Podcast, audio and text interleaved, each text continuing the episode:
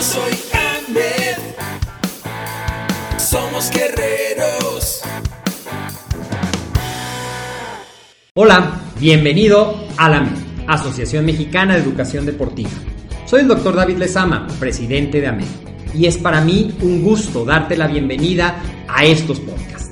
Este programa está diseñado para compartir contigo conocimientos de los temas que nos apasionan a todos los que amamos el físico-constructivismo y el fitness y queremos mantener un estilo de vida saludable.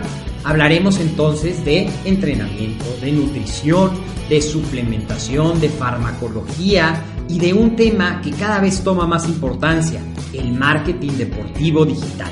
Tendremos como invitados una gran variedad de opiniones y profesiones, entrenadores, nutriólogos, profesores de AMED, químicos farmacobiólogos, médicos, preparadores físicos y desde luego deportistas. Sus historias, consejos y testimonios te ayudarán a aumentar tus conocimientos y desde luego también tu número de entrenos de clientes, haciendo más exitosa y profesional tu profesión de entrenamiento deportivo. También aprenderás técnicas más eficaces del marketing que te ayudarán a monetizar esta profesión. Si quieres saber más de nosotros, visítanos en la casa virtual de la familia Med, www.amedweb.com. ¿Cómo monitorear exitosamente la intensidad de tu ejercicio? En esta ocasión te voy a hablar de una pequeña comparación entre los dos métodos más comunes que hay para monitorear la intensidad del ejercicio, sobre todo la intensidad aeróbica. Te estoy hablando de la frecuencia cardíaca en relación al pulso, por un lado, y por otro lado, un método subjetivo que se llama rango de percepción del esfuerzo. Esto es AMED, el deporte, la nutrición y el emprendimiento deportivo más cerca de ti. Y yo soy el doctor David Lezama, como siempre, cada semana trayéndote temas que te ayuden a mejorar tus entrenamientos, a tener ese estilo de vida fitness y saludable y a que puedas ocuparlo para ti o ocuparlo en tus entrenos y así tener cada vez más herramientas para ser un mejor instructor. Frecuentemente a lo mejor has escuchado, y de hecho una de las tendencias del fitness de este año son lo que se llaman las eh, aplicaciones o los dispositivos usables, que muchos de ellos lo que hacen o traen incluido es un monitor de rango cardíaco, monitor del ritmo cardíaco.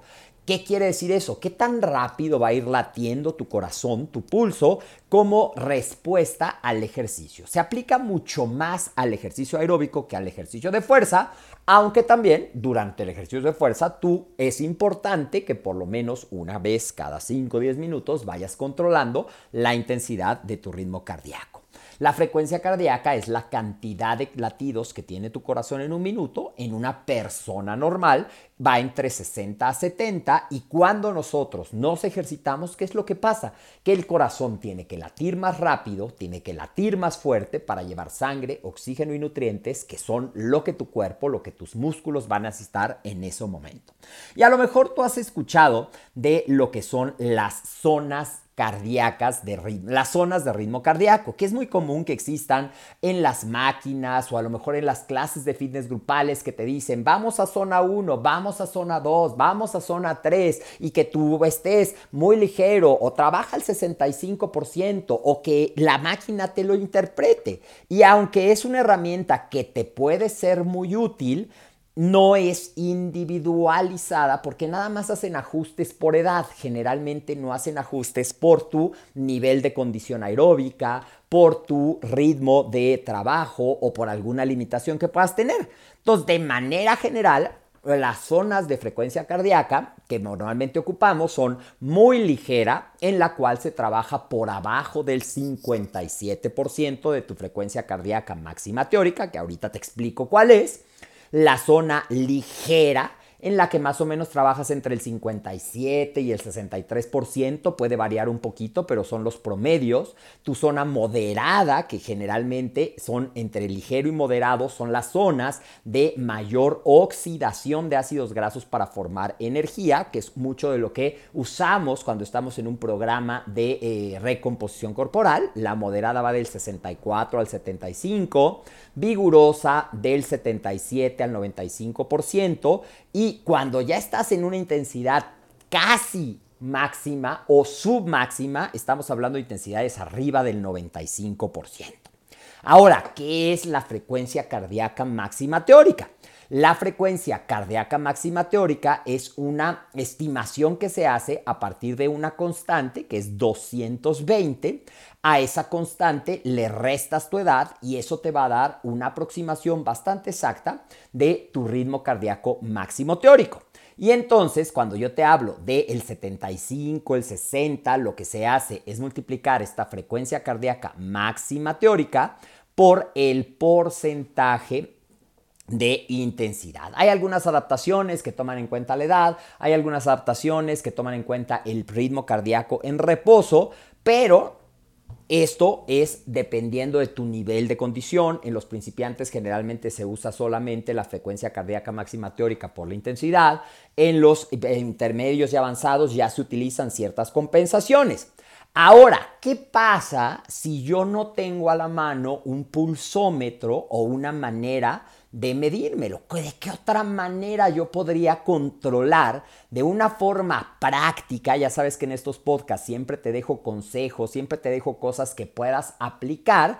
Así es que te quiero hablar de la escala de percepción del esfuerzo, en la cual es una escala que va del 1 al 10 y que te voy a dar cuál es la zona, o sea, como ligero, moderado, fuerte, muy fuerte, de acuerdo a la percepción del esfuerzo, pero lo que es interesante es que te voy a dar algunas características de cómo la persona puede darse cuenta en cuál está. Entonces, la zona 1, que sería ligero a moderado, en una escala del 1 al 10, siendo 10 el máximo esfuerzo al cual tu corazón podría ir latiendo, es el 100% de tu intensidad, y 1 el más leve, esto estaría más o menos entre 3 y 4. ¿Y qué indicador puedes utilizar para saber si alguien está en esta escala que pueda llevar una conversación fluida y sin tener que hacer pausa? A lo mejor cuando vas caminando, cuando vas en bicicleta ligeramente y puedes platicar.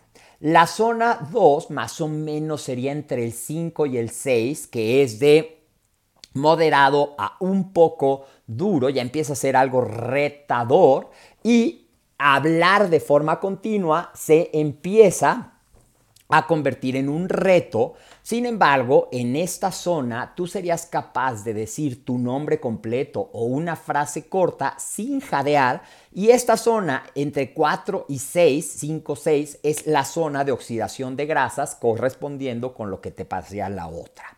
Ya después, cuando estamos en 7, 8, que sería algo duro ya realmente, ya eh, tu respiración empieza a ser más rápida, visiblemente más rápida, y ya empiezas a no poder hablar más que frases muy, muy cortas. Y cuando estamos cerca de lo máximo, ya de plano no vas a poder hablar, es, es gruñir o nada más decir sí, no, y tu respiración, tu pulso, tú vas a sentir ese esfuerzo. Entonces, ya te dejé dos maneras de cómo controlar tu intensidad, sobre todo en el cardio. Y algo que me preguntan mucho, oye, ¿y a cuál es mejor que yo lo haga? Depende mucho el contexto individual de tu objetivo, de tu condición, de para qué estás haciendo el cardio, de en qué momento del día estás haciendo el cardio. Pero algo que puede servir como una recomendación general para los amantes del fitness que buscamos utilizar el ejercicio cardiovascular, sí, para obtener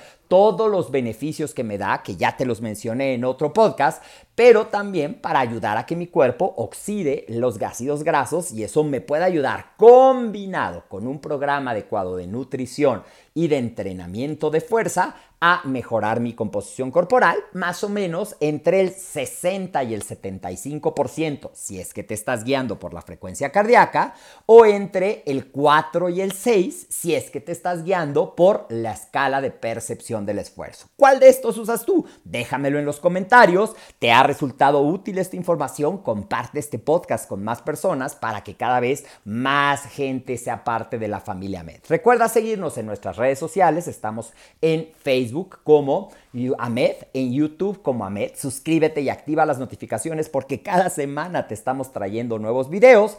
En Instagram nos encuentras como Ahmed y recuerda que estos podcasts los puedes encontrar en tu plataforma favorita, sea Spotify, sea la plataforma de Apple, o también te invito a visitar nuestro sitio web www.amedweb.com. Soy el doctor David de Sama, te mando un fuerte abrazo, nos vemos en el próximo episodio de esto que es AMED, el deporte, la y el emprendimiento deportivo más cerca de ti.